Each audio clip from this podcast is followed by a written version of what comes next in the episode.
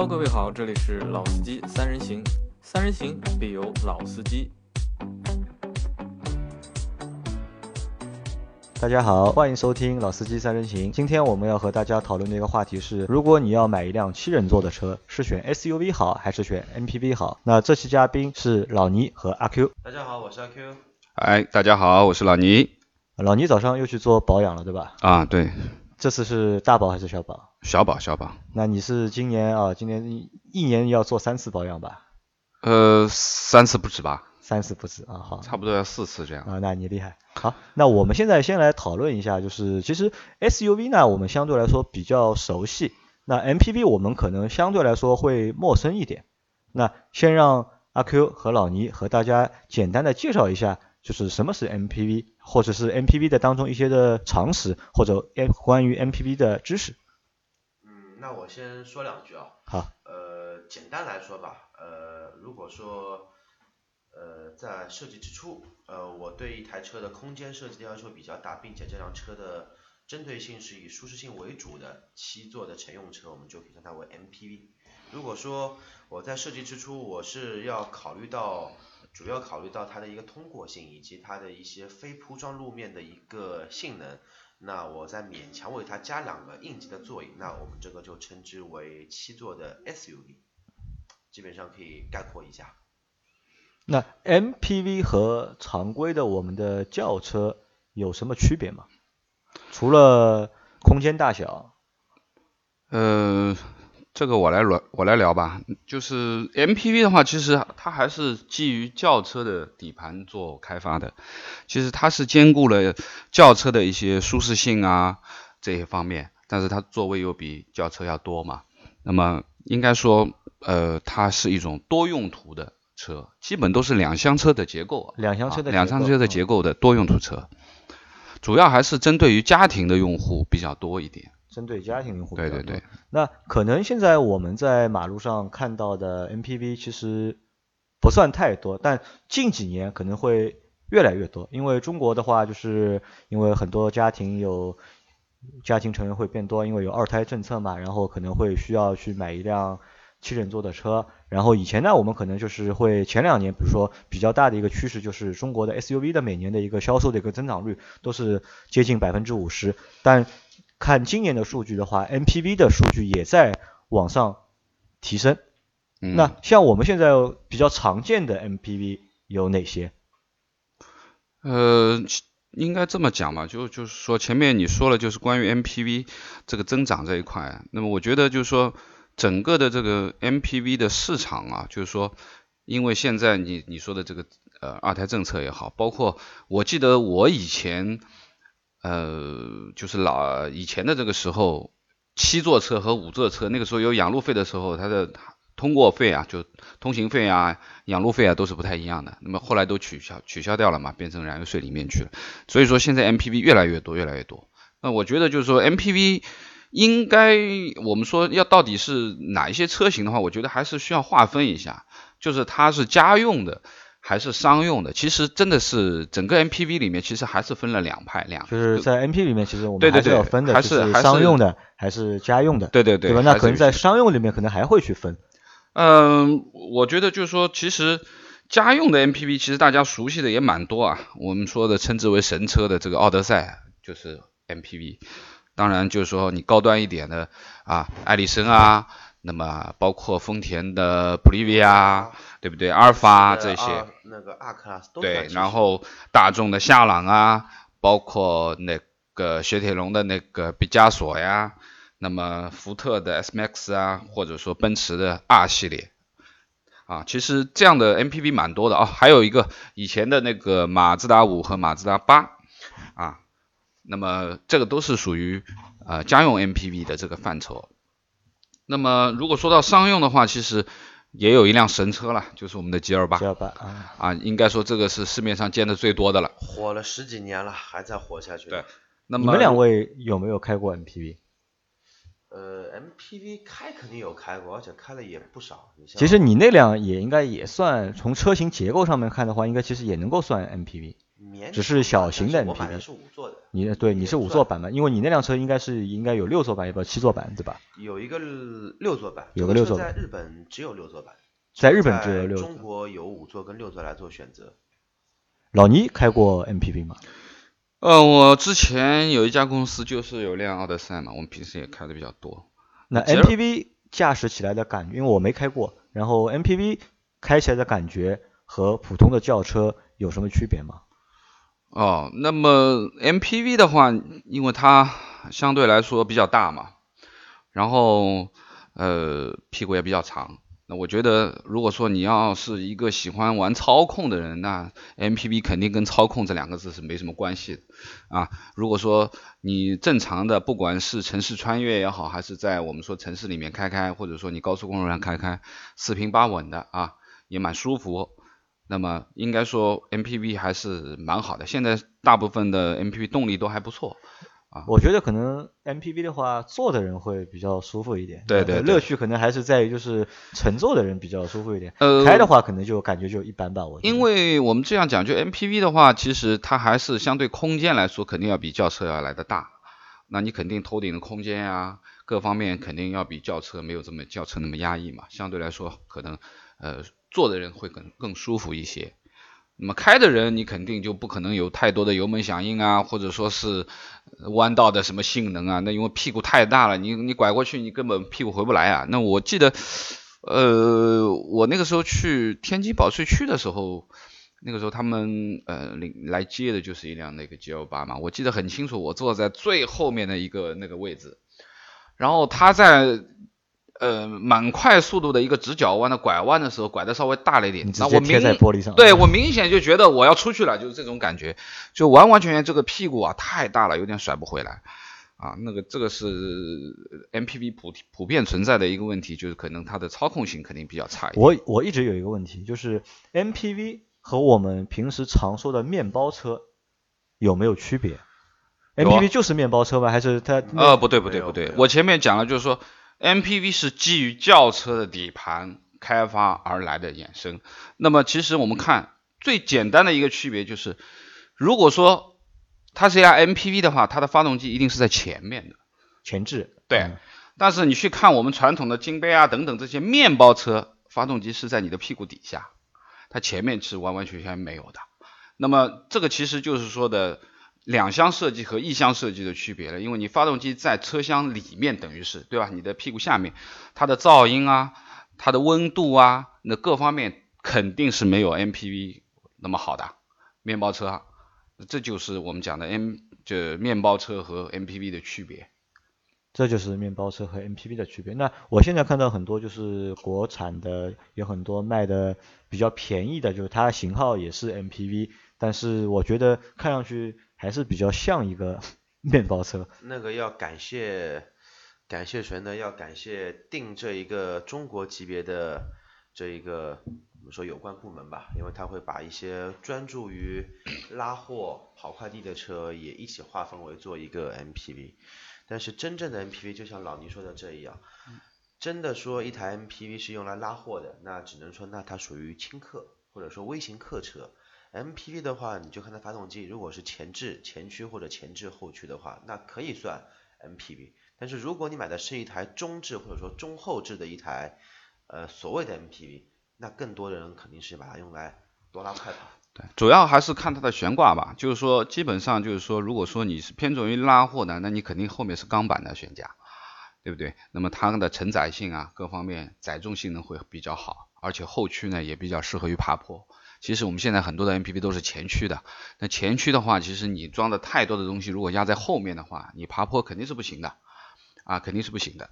我记得瑞风好像也是辆比较好的 MPV，那它是好像，我记得应该好像有两个版本，对吧？瑞风最最早进中国的话，它是给那个江淮来跟给那个 JAC 在做嘛，跟他们做合作，它是分两个版本，一个是。短轴版一个长轴版，长轴长轴的话主攻是拉货，在油箱盖上会有一个合家亲，然后短轴呢是主攻是商务市场。发动机的话呢也是有区别，长轴的用的应该是国产发动机，然后短轴的话用的是三菱的四 G 系的发动机，但那个车也挺早了，零四零五年那个时候也卖到二十几万，短轴车不便宜。就可能大家会有一个发现，就是日本人好像比较中意 MPV 这种车型，因为我们看从电视上啊，或者去日本玩的时候啊，就会发现就是日本的街头 MPV 都会比较多，然后包括香港也是。那当中有什么原因吗？这个呃，或许是他们当地人的一些用车理念习惯吧，因为你。那个时候跟我说过，看过一本杂志，上面也有写，因为九十年代日本爆发了一些金融危机，然后导致他们的一些用车的一个情况发生了一个改变。之前好像都是两台车，都主张是可能说一个家庭夫妻各有一台车。之后的话，由于经济萧条嘛，然后更加希望的是让一台车能满足全家的使用。所以说呢，逐渐就开始有了 MPV 这种理念，包括现在。在香港啊，在珠三角一块的那种 MPV 的改装 VIP 的文化，也都是从日本那一边流行过来。流行过来的，就是日本人喜欢 MPV 的原因，可能是因为经济实用性，对吧？一辆车满足一一整个家庭的一个需求，对吧？可能还和日本的就是街道，因为街日本的街道相对都比较窄嘛，然后在室内的就是通行的速度相对来说都会比较低。然后日本近郊的高速公路，就城市近郊的高速公路的都有限速嘛，可能他们现在好像都是一百公里，所以说就你不需要一辆开的非常快的车，反而是需要一台就是坐着比较舒服，能够坐更多人的车。然后在这辆这种车在家庭使用会比较受到家庭的青睐，那可能日本人会是这个原因。那可能就是日本人还是想的比较，我觉得他想的还是比较透彻的，还是实用吧，我觉得。我们的话就是可能就是到目前为止，可能也是只是因为很多家用的情况，是因为有了二胎了，考虑到因为比如说爸爸妈妈对吧，带着两个孩子，然后再带着一个爷爷奶奶，再带着一个爷爷或者一个奶奶，或者带着两个爷爷奶奶，然后就可能一下子就五座的车就坐不下了，然后就慢慢的就是家用的就是 MPV 的需求就慢慢的就有增长了。就那我问你们，你们有没有开过就是七人座的 SUV？开过啊。开过哪几台？很多了。呃，七座 SUV 啊，沃尔沃啊，然后呃新 Q 七啊。新 Q 七。对对对。然后包括我们讲的这个 Land Cruiser，陆地巡洋舰，然后还有就是那个。阿库拉的那个 MDX，那七座的 MPV 和七座的 SUV，它们有区别吗？同样是七座，它们当中有什么差别？呃，其实就像前面阿 Q 讲的，就是说那个呃 MPV 是基于轿车的底盘来做开发，然后呢，它相对来说更像一辆加长了的啊载客量更大的一些轿车，它的空间各方面。那么其实 SUV 的话，其实更多的是考虑它的通过性能。当然现在，呃，这个这个 SUV 里面啊，也分非常硬派的越野车，或者说我们说城市 SUV 这两派啊。那么硬派的我们就不去谈它了，我们只要去谈一些就是说，呃，城市的我们说城市型的 SUV。那么其实这些 SUV 其实也是基于轿车的这个来开发。当然它更加的呃，我们讲的就可能它用的呃钢啊各方面。会更加强固一点，那么呃，但是主要它的离地间隙肯定要比 MPV 来的更高，呃，当然它的通过性就更好了。但是就是说论车的空间的话，前面五个座位我觉得差距是不会很大的，就 MPV 和，但是后面的两个座位，那这里可能也会会有点问题，因为我看常规的七座的 SUV 都是二加三加二的位置的。分布对，基本上对吧？然后 MPV 的话，大多都是二加二加三，除了夏朗好像是二加三加二，然后大多数的 MPV 都是像 G 二八、奥德赛啊，都是二加二加三。可能的话，如果真的要说第二排空间的话，可能 MPV 的第二排空间要比 SUV 的第二排空间可能还要大一点，就坐得更舒服一点，但只能坐两个人嘛。对，如果中间一排座椅是两座布局的话，它的空间不管是纵向、横向。还是你的头部空间肯定都要比传统的三座的一个座椅要舒适度要好很多。呃，主要还是说的就是呃，同样的这种座位的布局啊，就二加二加三或者说二加三加二，那中间有一个过道的话，你相对第三排的进入就会相对方便很多。那么但是 SUV 大部分不会这样的布局，那 SUV 肯定是以翻移动座椅来来进入第三排的那这个位置。会比较麻烦。对对对，这个是进出的方面的关系。那那如果是如果考考虑到进出的话，那可能 MPV 的上下车。对，也可能要比比 SUV 要方便。对对对，SUV 的底盘相对来说比较高嘛，地台的那个高度会高于 MPV 的。如果你要爬上爬下的话，特别是老人啊或者孩子啊要上下车的话，那可能上一辆 SUV 可能会比较累，而上一辆 MPV 的话，那会比较方便一点。呃，可以这样讲吧，其实我们说的七座的 SUV，其实呃大部分的时间你都是在五座的状态下面，那你的后面的这两个座是临时短途啊，半个小时一个小时你临时翻起来坐坐人什么又问题不大。长途的话，你后面两个人，那除了坐坐小孩没有问题以外，成人坐在后面的这第三排其实是非常吃力的。但是 MPV 相对来说它就好很多啊，特别就是一个传统的说法，就是很多七人座的 SUV 其实都是一个假七座。对吧？因为它后面的那两个椅子，其实理论上不能算它为正常的一个座椅嘛。啊，可以这样讲吧，就是我们说的除了也比较小嘛，除了我们说的全尺寸的 SUV 以外，啊，你包括现在大型的 SUV，不管是叉五 Q 七还是啊奥迪呃呃呃沃尔沃等等，那么其实这几个我们说五米左右的这个啊 SUV 的话，其实它后面的位置。再怎么大，它的坐姿，因为它的底盘结构，它的地台决定了你最后一排的坐姿，你一定是把两你的膝盖是拱起来的，那也就意味着你人是窝在里面。其实和坐小板凳是很难受，是一样，是很难受。做了一个临时靠背。对，因为这个我有体验，就像什么，我们以前坐过很多就那种面包车，面包车边上有一个椅子可以翻下来的。对。对吧？其实对，就那个坐第三排的话，其实就像那种感觉一样，就跟小学那个椅子嘛又薄，然后靠背嘛又低，短，对，又短，对吧？其实做的其实比较，说实话是比较难受的。因为我看了一下，就是大多数的，如果同尺寸的，就是同样长度的 MPV 和 SUV 相比的话，就是 MPV 的轴距要明显要比 SUV 的轴距。更长一些，对，那可能就是第三排的，就是空间也明显就因为会大嘛，就我自己因为之前去看过夏朗嘛，那个时候呃准备要买一辆夏朗的，看看了一下，就是说呃我一直是看第三排的这个位置，那我坐下朗的时候我就觉得。哎，我第三排的下朗坐下去的位置还是蛮舒服的，他的脚是可以伸到到下面去的，而不是把它拱起来。就是说它的座位啊，那么就是说前面讲了，就是座位的这个布局，包括你的坐的舒适性，这是 MPV 和 SUV 的一个区别以外，还有一个就是你的储物的空间。储物的空间。那基本上来说，如果说你一辆 SUV 的话，你把它做到七座的这个状态的话，那你的后备箱空间是很小了。啊，我估计可以放一个正常我们说二十四寸这样子的箱子，乃至于最多两个。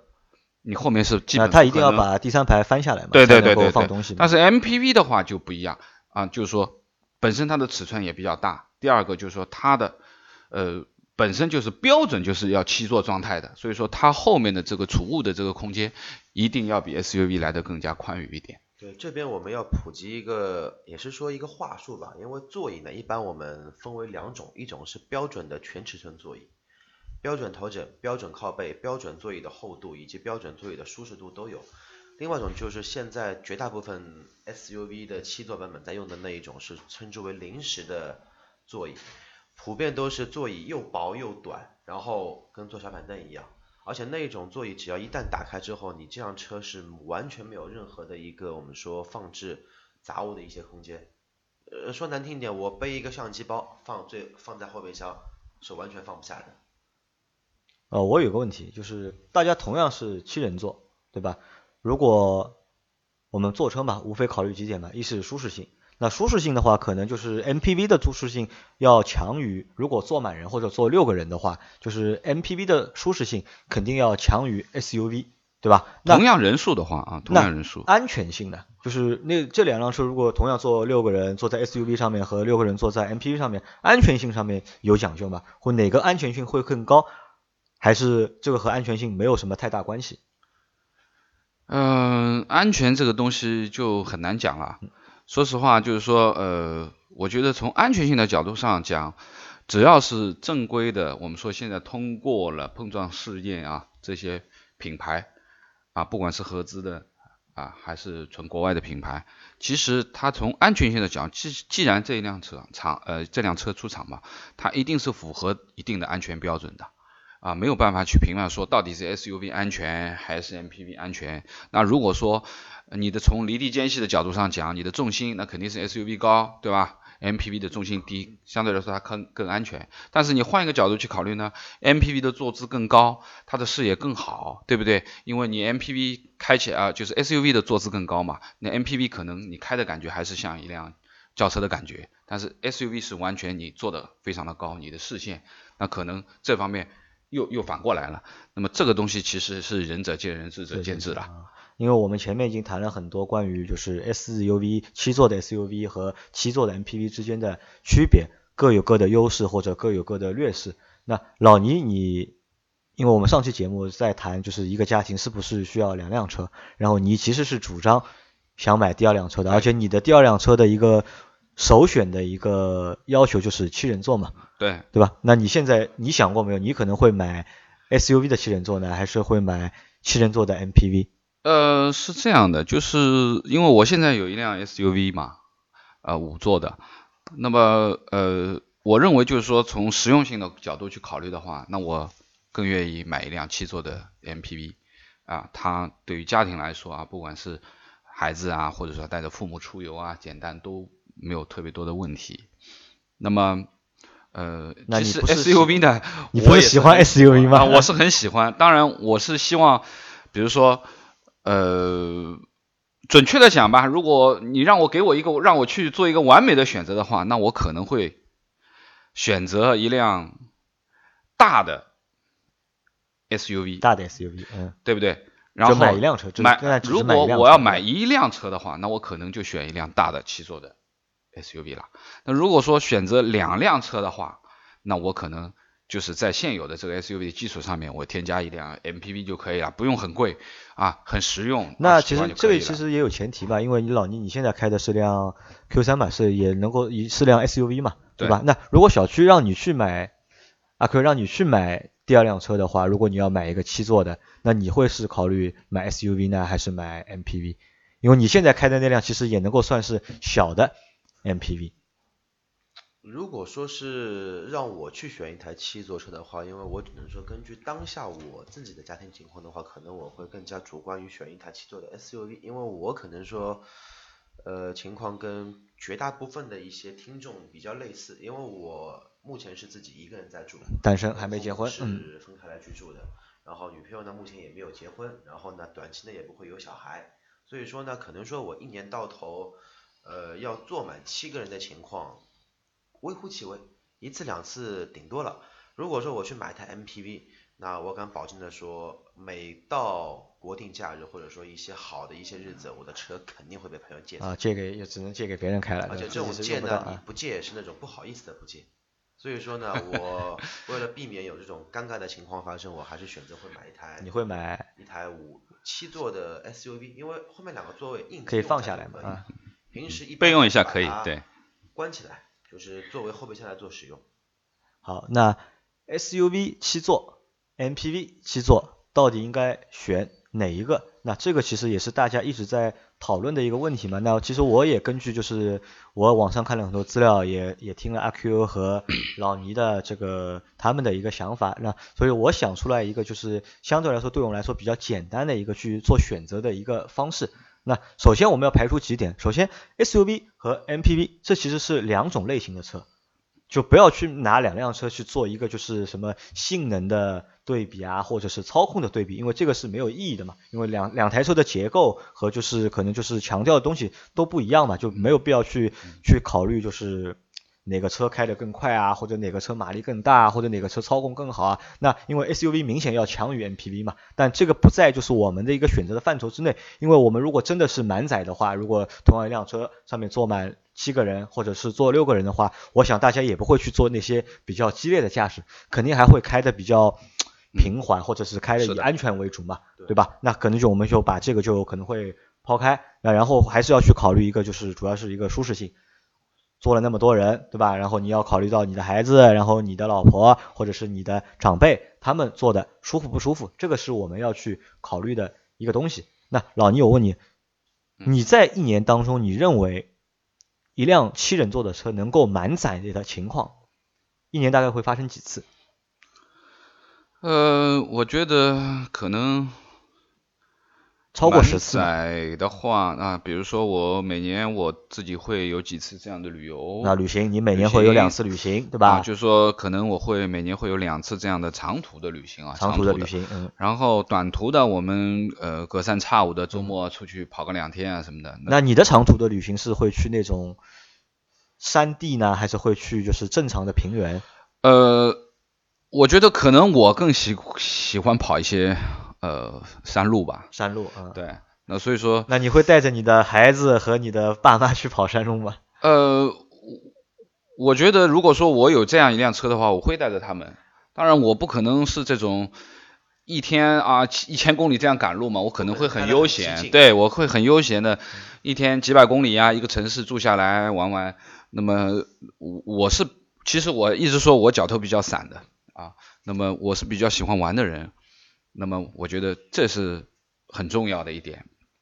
当然，我觉得买一辆 MPV 常规路线的穿越都没有任何的问题啊，除非一些非常极限的地方啊，你去往四川啊，往往西藏啊，往那边去跑啊，那可能 MPV 不行，对对不对？你需要一辆 SUV，但是一般来说，城市我们说应该所有的 MPV 都没有问题，都能够都没问题。那其实我是这么认为，如果我们一年当中满载出行的次数，如果会超过十次的话，如果会超过十次的话，那我建议大家我会超过购买 MPV，对吧？当然你要考虑，就是你不可能，你这十次不可能十次里面有五次去跑山路或者去跑就长途的那种旅游嘛，这这个是我觉得不太现实嘛。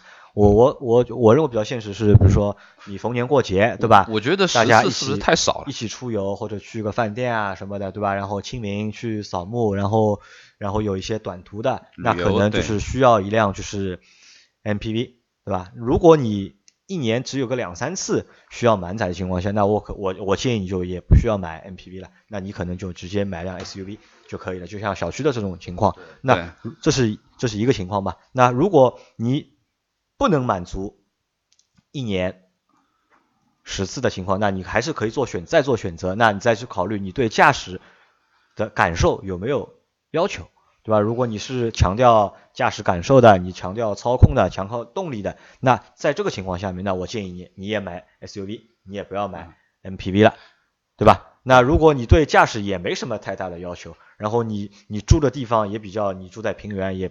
不需要跑什么山路，那我建议你也可以买 MPV。那还有一个情况是什么呢？就是如果你家里现在已经有一辆车了，你还需要再去买一辆。如果你家有车位，能够地方放，然后你也能够这一部分额外的开销你能够承受，如果不会觉得是生活的负担的话，那我也建议你去买一辆 MPV。那比如像老倪，你现在开了一辆 SUV，你那辆车其实还不错。对吧？那如果你让你再买辆 MPV 给你老婆开，那可以考虑买稍微小一点的 MPV，不要去买那种很大的嘛。类似于我觉得是夏朗那个尺寸还是蛮适合的，还是夏朗我觉得蛮给你老婆开的话，我觉得她应该也她也其实她也开不出这个车好或是坏，但对她来说会很方便嘛，对吧？那如果你只有一辆车的话，就是你只能选一辆车。那可能就是，我就建议你，你把 Q 三卖了，对吧？那我换一辆大，换辆大，对，没错，SUV，然后我去买辆 MPV，到到时候万一你要借，我借给你，对吧？啊，这个就是一个问题啊。前面阿 Q 在讲的，买买 MPV 的朋友们要想清楚啊，可能你的车自己开的会少一点，可能朋友借的会多一点，当然这个你自己去决定啊。啊，这个其实怎么说呢？因为理论上能借我也会借嘛，但其实说实话，就是你有用处的时候，其实我也有用处，因为大部分都是在逢年过节的时候会用到嘛，对吧？好吧，那这期节目我们就先讨论到这里了。那如果你们有观众们有想法的话，那你们也可以私信我们，然后我们会回答你们想要问的问题，好吧？好，那就这样，拜拜。好，谢谢大家，谢谢。